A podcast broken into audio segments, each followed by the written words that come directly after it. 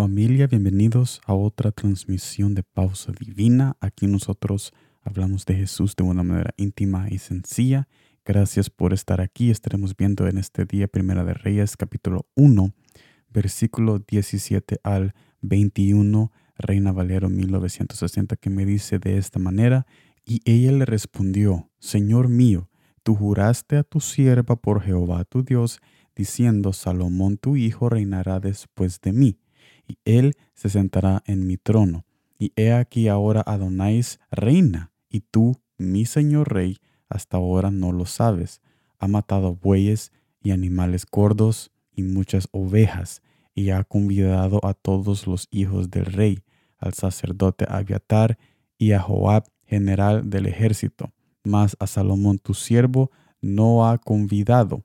Entre tanto, rey señor mío, los ojos de todo Israel están puestos en ti para que les declares quién se ha de sentar en el trono de mi Señor el Rey después de él. De otra manera sucederá que cuando mi Señor el Rey duerma con sus padres, yo y mi hijo Salomón seremos tendidos, tenidos por culpables. Y esto me lleva al primer punto. Jesús quiere que reaccionemos al pecado. Similar a lo que le pasó a David en este pasaje, si no actuamos antes de tiempo, el pecado pronto nos llevará más profundo al desastre.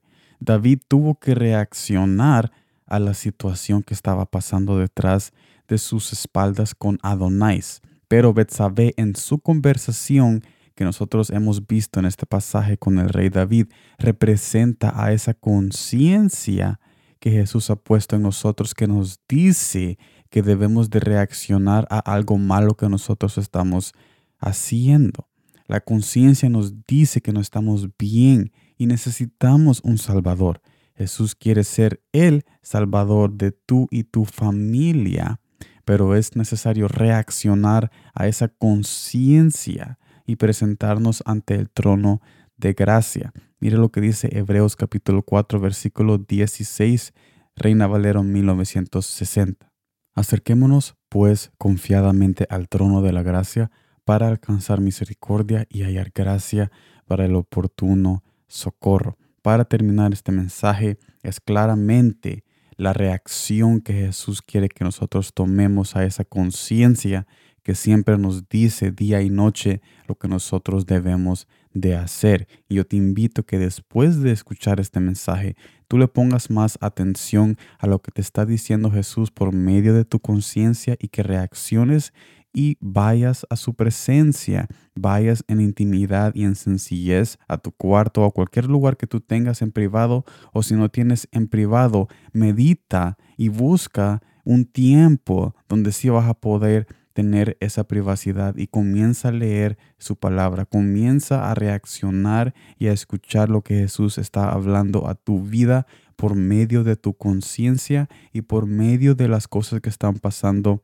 a tu alrededor. No podemos quedarnos así nada más pensando de que las cosas se van a arreglar así solo, si no nosotros reaccionamos y ponemos nuestros ojos en Jesús y en su salvación y ponernos a pensar, bueno, si Jesús está ofreciendo salvación es porque hay personas que están perdidas, hay personas que necesitan salvación.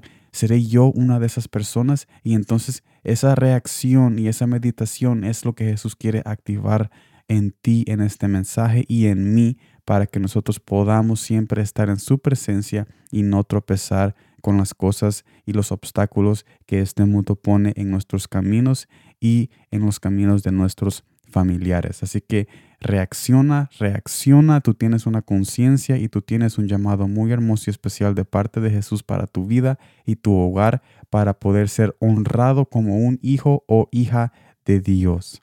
Gracias por estar aquí en este mensaje. Nos vemos mañana en el video y en el nuevo mensaje de Palabras con Sal. Y como siempre, gracias por el tiempo.